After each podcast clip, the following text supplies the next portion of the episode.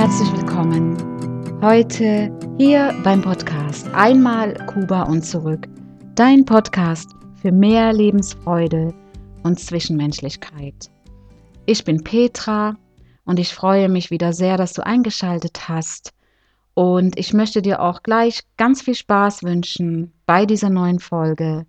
Viel Freude beim Zuhören, denn heute möchte ich dir erzählen, was mich nach Kuba geführt hat und wie schwer doch Abschied nehmen ist.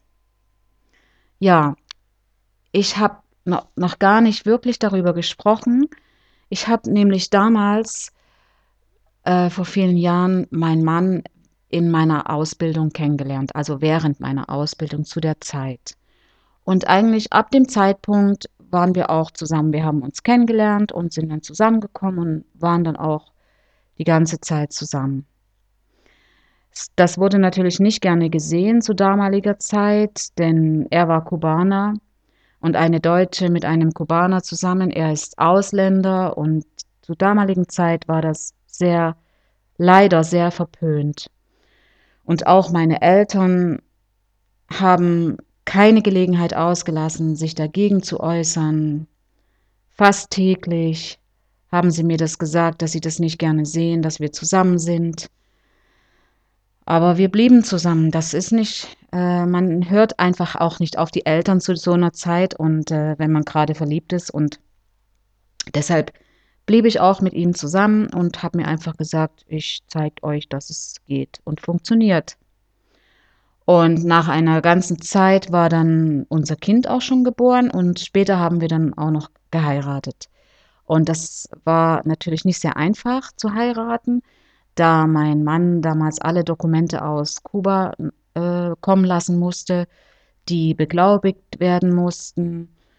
Und ich musste das auch beantragen, dass ich ihn heiraten darf. Und das musste alles genehmigt werden. Das hat eine ganze Zeit gedauert, aber am Ende hat es dann doch geklappt. Ja, und als der Tag unserer Hochzeit äh, kam, war nur meine Oma da und meine Freundin, denn meine Eltern und auch meine Schwester sind nicht zur Hochzeit gekommen. Sie haben das einfach nicht gut geheißen. Natürlich habe ich das im Nachhinein auch verstanden. Dass es, äh, ich habe auch verstanden, dass meine Eltern äh, das Ganze nicht gut geheißen haben. Denn es ist wirklich unglaublich schwer, wenn man selber Mutter ist und dann weiß, wenn das Kind so ein Vorhaben vorhat, und man weiß, das Kind geht ins Ausland und kommt vielleicht nicht wieder, dann möchte man das natürlich verhindern. Natürlich Jahre später habe ich mir dann auch oft gesagt, das könnte mir echt glauben, hätte ich nur auf meine Eltern gehört. Aber es waren halt verschiedene Umstände, aufgrund dessen ich nicht auf meine Eltern gehört habe. Es ist immer die Art und Weise, wie man was gesagt bekommt. Und es war dann eben tatsächlich so, dass ich mir gesagt habe, jetzt erst recht, ich beweise euch das. Ich habe damals auch eine Kollegin gehabt, mit der ich zusammengearbeitet habe. Und ihr hatte ich das dann auch erzählt, dass ich eben, äh, dass wir heiraten werden und dass ich nach Kuba gehe. Und ihre Antwort war, da muss die Liebe aber groß sein. Ich habe das ehrlich gesagt nicht wirklich verstanden, denn bis dahin war das meine erste und einzige Liebe, die ich hatte. Ich, ich wusste nicht, ist das jetzt die große Liebe, ist das Liebe, ist das große Liebe? Es ist Liebe. Naja, und schlussendlich musste ich dann auch noch die Ausreise beantragen, um das Land verlassen zu können, denn mein Mann durfte nicht in Deutschland bleiben, von Kuba aus weil Fidel wollte natürlich, dass seine Landsleute, wenn sie schon zum Studieren gehen, auch wieder nach Hause kommen. Von Deutschland aus wäre es kein Problem gewesen, dass er hätte bleiben können, aber eben Kuba durfte, äh, da durfte er eben nicht bleiben von Kuba aus. Und währenddessen, als ich die Ausreise beantragt hatte, da war mein Mann auch noch da, aber die Genehmigung, die hat so lange gedauert, dass er dann in der Zwischenzeit schon weg war. Seine Zeit war einfach abgelaufen und er musste wieder zurück. Und ich bin dann ungefähr acht Monate später nach Kuba ausgereist. Es war aber jedoch so, dass mein Mann unsere ganze Einrichtung, Möbel und Inventar, alles mitgenommen hat, da er die Möglichkeit hatte, als Kubaner einen Container zu bestellen, der ihn auch nicht so, also uns nicht so viel Geld gekostet hat, wie er eigentlich kosten würde. Und äh, dieser Container wurde dann auch verschifft mit all unseren Sachen. Und ich hatte dann gar nichts mehr da, außer meine persönlichen Sachen. Aber meine Freundin, meine damalige Freundin, die hatte eine sehr schlechte Wohnung gehabt. Die ist dann in meine Wohnung eingezogen mit ihrem gesamten äh, Mobiliar. Und ich blieb dann mit ihr zusammen. Wir wohnten dann auch zusammen bis zum Tag meiner Ausreise, also unserer Ausreise. Wir, ich wohnte mit ihr und meinem Sohn dann zusammen. Und es war unglaublich eine wertvolle Hilfe für mich. Es war auch nicht einfach für sie dann anschließend ähm, die Wohnung zu bekommen, weil sie hatte ja keinen Mietvertrag. Aber sie hat das dann alles, äh, als ich weg war, geregelt. Sie konnte das alles regeln. Und als ich dann die Ausreisegenehmigung bekam, musste ich innerhalb von zwei Wochen das Land verlassen. Als sogenannte Republikflüchtige. Denn ich war ja in Leipzig, in der damaligen DDR. Und 14 Tage ist wirklich nicht viel Zeit. Ich musste noch nach Berlin äh, zur kubanischen Botschaft, um ein Einreisevisum zu beantragen für uns und das auch zu bekommen. Das war alles sehr, sehr knapp, die Zeit. Die Flüge musste ich auch noch äh, buchen. In, innerhalb dieser Zeit musste ich einen Flug bekommen für uns. Aber aufgrund der Vorlage der Ausreisegenehmigung war das dann auch, wurde das auch möglich gemacht. Und tatsächlich nach so langer Zeit des Wartens waren diese 14 Tage für mich die traurigste Zeit, die allertraurigste Zeit, Zeit des Abschieds. Denn wie schon mal gesagt, unsere Tickets waren nur One-Way-Tickets, ohne eine bestimmte Rückkehr. So war es jedenfalls gedacht. Wenn man die Ausreise genehmt bekommt, heißt das, man muss raus, man darf nicht mehr zurück. Man kann auch nicht zurück. Und das war wirklich eine richtig schwere Tatsache. Aber aufgrund dieser vielen Geschehnisse hatte man gar nicht viel Zeit, darüber nachzudenken. Ich habe meinem Mann ein Telegramm geschickt, damit er weiß, wann wir ankommen, denn für einen Brief hätte es nicht mehr gereicht, er wäre vier Wochen unterwegs gewesen. Und unser Gepäck durfte maximal 40 Kilo wiegen. Und ich musste auch da wieder sehr viel zurücklassen, denn ja, klar, es waren viele Sachen, die man in Kuba nicht braucht, Wintersachen. Und äh, ja, und dann kam der Tag. Der Tag rückte dann heran, der 22. Februar. Das war der besagte Tag, an dem wir das Land verlassen haben, mein Sohn und ich. Und am Abend zuvor waren wir noch bei meinen Eltern, um uns zu verabschieden. Und meine Mutter war wirklich sehr, sehr traurig. Und sie hat kaum ein Wort gesprochen. Und diese Gefühle, die zerreißen ein fast das Herz.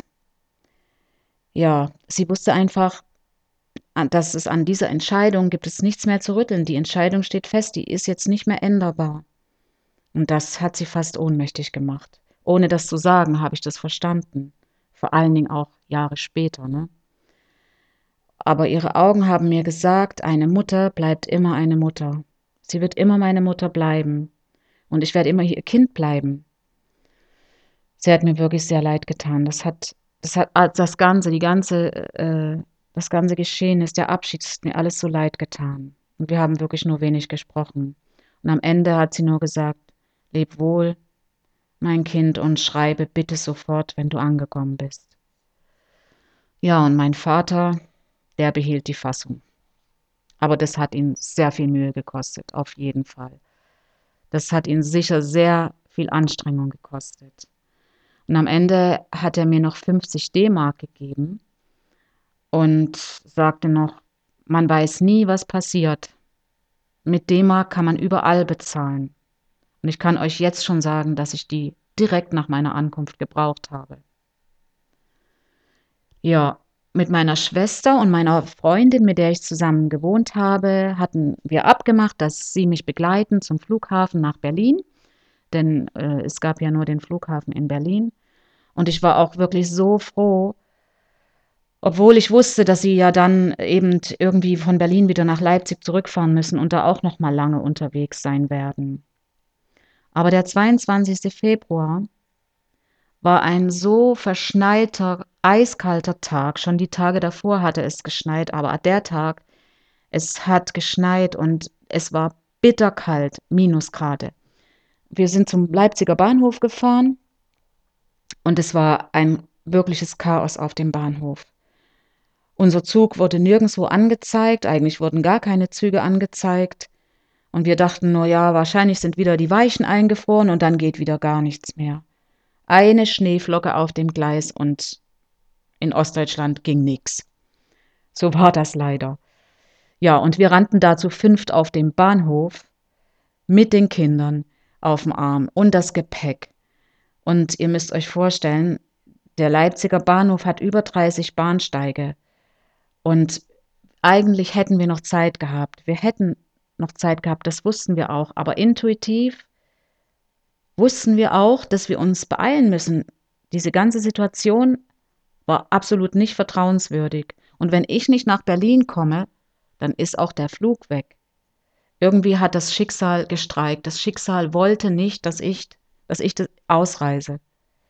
Ja, das sind alles Momente, die einen dann erst hinterher wieder bewusst werden. Jedenfalls, irgendwas hat uns angetrieben. Die Deutsche Bahn hat den Fahrplan geändert, das war schon mal klar. Und auf diese eisige Kälte und Schnee waren die nicht vorbereitet. Aber endlich haben wir dann den Zug gefunden, der unser zu sein schien. Da stand eine Schaffnerin davor und die hielt die Kelle hoch und pfiff. Sie hat die ganze Zeit gepfiffen. Und ich schrie nur, halten Sie, halten Sie, stoppen Sie den Zug, stoppen Sie den Zug. Ich sehe das wirklich alles noch wie heute. Es ist so präsent in meinem Kopf. Ich schrie einfach, Sie müssen den Zug unbedingt anhalten. Unbedingt. Und die Schaffnerin, die war so erschrocken, also wirklich eine ganz kuriose Situation. Und sie hat einfach gar nicht mehr aufgehört zu pfeifen. Und wahrscheinlich wusste der äh, Lokführer auch nicht, was, was los war und hat den Zug angehalten. Ich frage mich wirklich, wie das ausgesehen hat, die drei Erwachsenen und die schreienden zwei Kinder und das Gepäck. Mein Gepäck bestand aus zwei Koffern, Rucksack und einer Gitarre. Also man hat nur zwei Hände, um das zu tragen. Das war alles nicht leicht. Und der Zug, der tatsächlich gestoppt, ruckartig hat der Zug gestoppt. Und sie riss die Tür auf in Sekundenschnelle und rief, beeilt euch, beeilt euch, das ist heute der letzte Zug, der nach Berlin geht. Und ich kann nur sagen, diese elenden hohen Treppen in einem Zug, die machen einem das Einsteigen so schwer und man denkt einfach immer, man tritt daneben. Und dann noch mit Gepäck und Kind. Also das ist wirklich, da sollte man echt mal was ändern dran. Und ich bin als Letzte eingestiegen, ich habe aber die ganze Zeit die Hand meiner Schwester gehalten, die im Zug stand. Und als wir dann endlich drin waren, flogen wir erstmal über mein Gepäck drüber, ne? Und die Schaffnerin, die rannte immer noch neben dem Zug her und rief die ganze Zeit, schließen Sie die Tür, um Himmels willen, schließen Sie die Tür. Obwohl der Zug langsam fuhr, habe ich es nicht geschafft, die Türen zu schließen. Das geht so schwer, weil die Tür ging nach außen auf. Und ich wusste auch ehrlich gesagt nicht mal in meinen jungen Jahren, wie das geht, eine Tür im, vom Zug zu schließen. Und plötzlich glaubte ich nicht richtig zu sehen. Ich dachte, ich sehe nicht richtig. Meine Eltern rannten die ganze Zeit neben dem Zug her. Und sie hatten jetzt die Zugtür erreicht, die immer noch offen stand. Und intuitiv streckte ich die Hand aus nach meiner Mutter. Und für mich war das ein unendlich langer Augenblick. Sie hat geweint, ich habe geweint und sie rief nach mir und der Zug wurde langsam schneller und sie hielt meine Hand und ich rief immer, du musst jetzt loslassen, lass los, lass los. Aber die wollte einfach meine Hand nicht loslassen. Und mein Vater, der rannte die ganze Zeit hinter ihr und mit ihm die Schaffnerin. Was für ein Anblick. Was für ein Anblick das war. Und die Schaffnerin, die schrie die ganze Zeit, schließen Sie die Türen, schließen Sie die Türen. Und meine Schwester hat mich dann von hinten gezogen, damit ich die Hand loslasse von meiner Mutter. Und sie hat dann mit aller Kraft die Tür geschlossen. Gar nicht auszudenken, was in der Zeit, ich habe diese Zeit, ich weiß nicht, wie lange das gedauert hat, war es eine Minute, war es eine halbe Minute, aber unsere Kinder standen im Zug, meine Freundin stand im Zug, das Gepäck und was für ein Drama, was für ein trauriger, dramatischer Abschied. Ja, das kann ich euch sagen.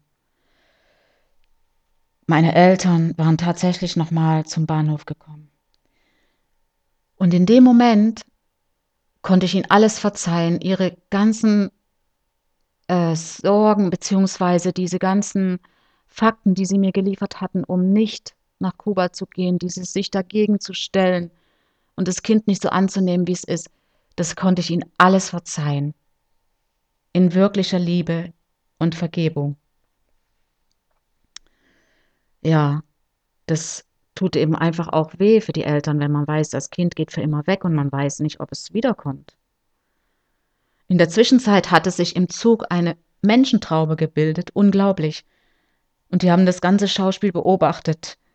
Wir hatten uns dann auch später noch mit den Leuten darüber unterhalten und äh, ja, ich war dann erstmal total in meiner Trauer versunken.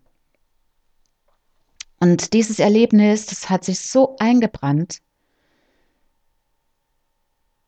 Und es hat mich jahrelang beschäftigt. Wenn du denkst, du willst deine Mutter umarmen und kannst es nicht. Das ging ja dann einfach nicht mehr. Das sind echt Gedanken, die einen nur wenig loslassen. Aber meine Eltern, die dachten sicher, sie sind früh genug da und das waren sie ja auch. Sie waren früh genug am Bahnhof und haben gedacht, dann haben wir wenigstens noch etwas Zeit. Denn wir waren tatsächlich mindestens eine Stunde früher am Bahnhof. Aber leider hatten wir eben keine Zeit mehr. Das Wetter hat uns einen Strich durch die Rechnung gemacht. Und du musst dir einfach vorstellen, zur damaligen Zeit, es gab kein Telefon, kein Internet, wo man schnell mal googeln kann, ob die Deutsche Bahn die äh, Fahrpläne geändert hat oder dass man einfach mal schnell telefonieren kann. Übers Handy. Wir sind am Bahnhof. Wo bist du? Alles nicht möglich. Keine Möglichkeit. Und über diesen wirklich dramatischen Abschied und ja, wie man das auch nennen möchte, dieser traurige Abschied, habe ich oft in Kuba berichtet. Nicht, weil ich das wollte, sondern die Leute haben mich gefragt, dass ich ihnen das erzähle, wie das denn war, wenn man geht weil die konnten sich einfach nicht vorstellen, weil es selber Mütter waren, dass sie, dass ihre Kinder sie verlassen. Und die haben mir wirklich so viel Mitgefühl gezeigt und, und auch mit mir geweint und, und das waren eben wirklich die älteren Menschen, die mir da so viel Unterstützung gegeben hab, haben. Und Abschied ist wirklich so etwas Schweres. Das kennt sicher jeder von euch. Jeder von euch muss sich bestimmt schon mal verabschieden. Aber Abschied auf unbestimmte Zeit ist, glaube ich, noch mal was ganz anderes. Und aus diesem Erlebnis heraus, aus diesem Erlebnis heraus möchte ich euch, dir hier wirklich sagen oder dir an die Hand geben, dich in wenn du dich verabschieden musst, einen Abschied immer im Guten und in Liebe zu machen. Denn so Abschiede behältst du immer in deiner Erinnerung. Und sag deinen Liebsten, deiner Familie oder deinem Bruder, deiner Schwester, deinem Mann, deiner Frau, deinen Freunden, dass du sie liebst und wie sehr du sie wertschätzt und glücklich bist, dass es sie gibt. Ich kann dir nur sagen, sag es ihnen, solange sie noch da sind und solange sie noch leben und nicht erst, wenn sie nicht mehr da sind. Dann erst zu sagen in einer Anzeige im Internet oder in der Zeitung, wie sehr du sie vermissen wirst. Da hören die das nicht mehr. Sag es ihnen schon jetzt.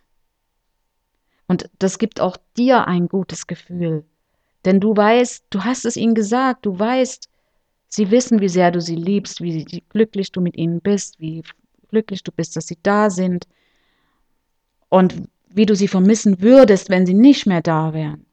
Sag es ihnen nicht erst, wenn es zu spät ist. Denn auch ich, wenn ich von mir ausgehe und du vielleicht von dir selber auch ausgehst, möchtest du es auch jetzt hören. Denn wenn es irgendwo einen Aufruf gibt, im Instagram, Facebook, Zeitung, das liest du nicht mehr. Ja, und das war jetzt hier auch schon das Schlusswort zu meinem sogenannten traurigen, dramatischen Abschied zu meinem Aufbruch nach Kuba. Und ich hoffe wirklich sehr, dass ich dir wieder gute Gedanken gebracht habe, dass ich dir wieder neue Inputs geben konnte und du mit einem guten Gefühl aus dieser Episode herausgehst. Vielleicht hörst du sie im Auto zum Weg zur Arbeit und gehst ganz beflügelt jetzt zur Arbeit und sagst, ja, heute muss ich unbedingt meinen Eltern, Geschwistern, Freunden sagen, wie glücklich ich bin, dass es sie gibt. Und in diesem Sinne sage ich bis bald hier beim Podcast Einmal Kuba und zurück. Dein Podcast für mehr Lebensfreude und Zwischenmenschlichkeit.